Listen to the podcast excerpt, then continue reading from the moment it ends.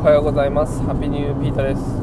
えー、今日はですねあの自分の、えー、会社でやっているシェアスペースのプレオープン日になります。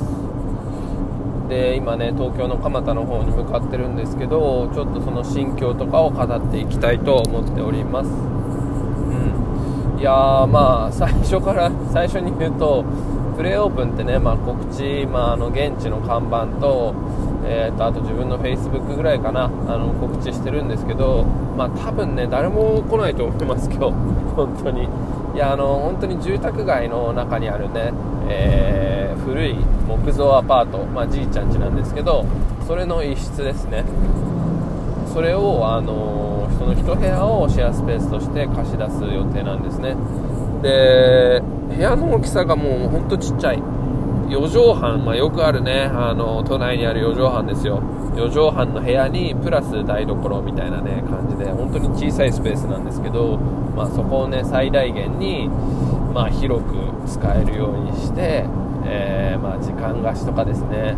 あのテレワーク向けの人とかにねあの貸していくっていうことですね、うん、いやもう本当約1年がかりでしたね。まあ、こういう形になるとはね自分でも思ってなかったんですけど、えー、まあ、こうなりましたね、まあ、あのうちの会社の、ね、社長の父親ですけどのアドバイスっていうのがでかかったですね、うん、まさかねこういう形になるとはね、うん、でまああのー、結構ね今あの1つの建物とかね大きなマンションとかの1部屋をそういうコミュニティスペースコミュニティスペースですね。共用空間みたいにねあのすることっていうのがね流行ってきてるみたいですけど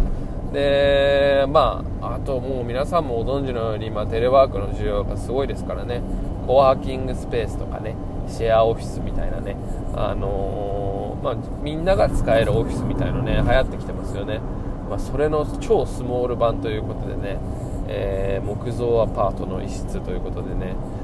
事例とかをねあの調べてたんですけどなかなか同じようなものはない、うん、だからその、まあ、値段設定であったりとか、まあ、あのシステムですね、まあ、そういったところはなかなかね事例がないので本当に一から考えていく必要があるので大変ですね、うん。まあ、一応ねあのホームページもできて、あのー、そういうシステムも書いてるんですけどまあ、まだね正直、あのー、それが正解かもわからないので、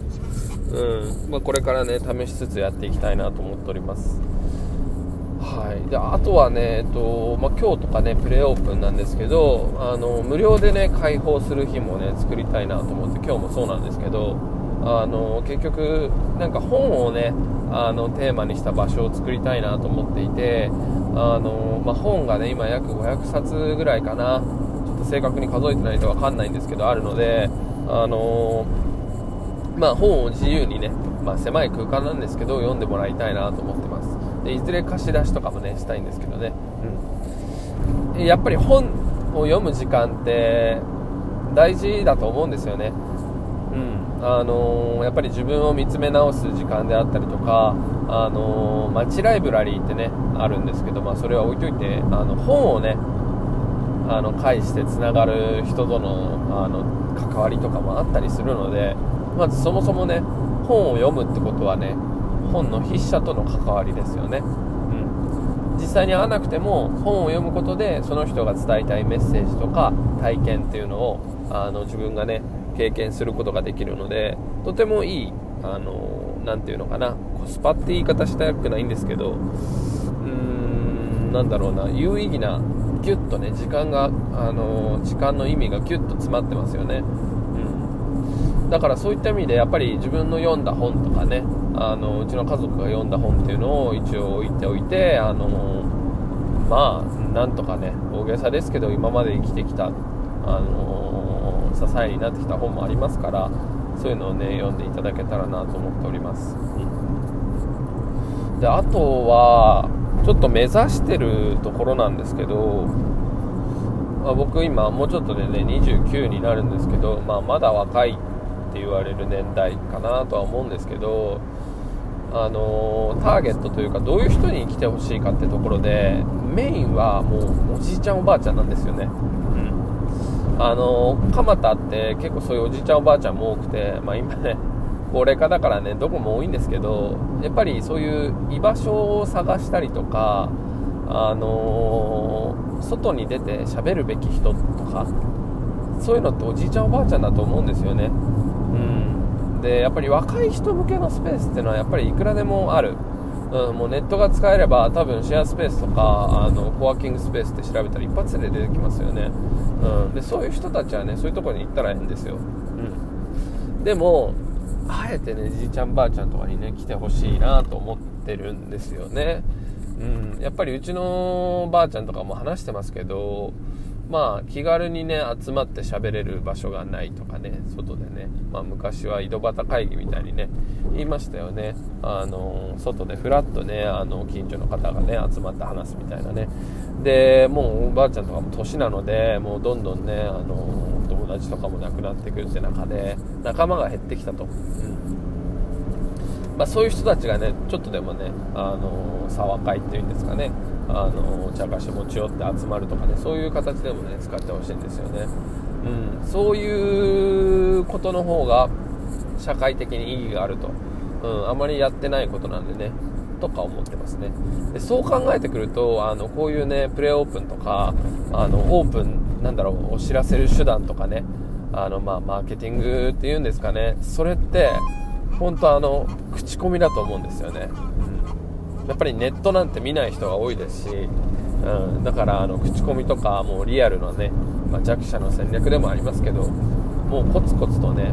看板を置いたりとかチラシも作ろうと思ってますけどもうあとはね今日みたいな日に来てくれる方に説明するみたいな形ですけどあのー、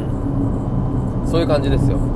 もう本当にねあの地道にあのコツコツ、まあ、ネットにね上げるっていうのも簡単ですけどやっていきたいなと思っていますね、うん。まあ、もちろんね、あのー、それがあの収益になればいいなとも思ってるんですけど、うん、やっぱりまずはそのね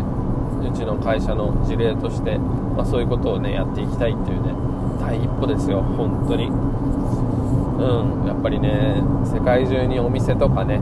溢れてますけどまあ、初めてねそういうのを提供する側についに回りますね。まあどこまで続くかわからないですけど、うん、なんだか気持ちが違いますね、うん。まあ、普通に生きてれば、まあ、皆さんねあの仕事してたりしたらねどっかしら商品にねあの関わってきますけど、まあ、お店みたいのを持ってねあのオープンするっていう機会はね、まあ、皆さん全員があるわけではないと思うんですよね。で自分もいつかねなんかあの人が集まるなんだろう魚の居酒屋とか作りたいとかね、まあ、友達には盛んに言ってたみたいですけど、うん、まあそれの一歩目かなっていうところはありますよね、うん、まあだから、うん、別に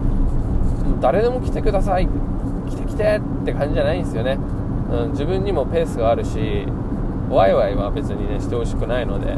まあなんかホームページとかに書いてありますけどそういうコンセプトにね、えー、共感していただける方にぜひ来ていただきたいなと思うねあの次第なんですね、うん、いやまあ本当にもう未知であの先が全くわからないあのことなんですけど楽しみですね。あちょっと昨日あんま寝れなかったんですけどこういうことあるとね寝れないんですよね。ワクワクしたりずっと夢でもね出てきたりするのでね。まあでもねあのまたローランドさんもね出ましたけど先が見えた方が怖いじゃないですか、うん、先が見えない方が面白いと、うん、そんな気がしますね。まあ本当にねめちゃくちゃ小さなスペースですよ、うん、もうね多くのねあのー、方からしたらもう本当アリンコみたいなねレベルの話なんですけどやっぱりなんかどこのお店もねあのー、商品も作っていくっていうのはねいろんな思いが詰まってんだなってことをね改めて感じましたね、うん。まあ、何言ってんのかよくわかんないですけど、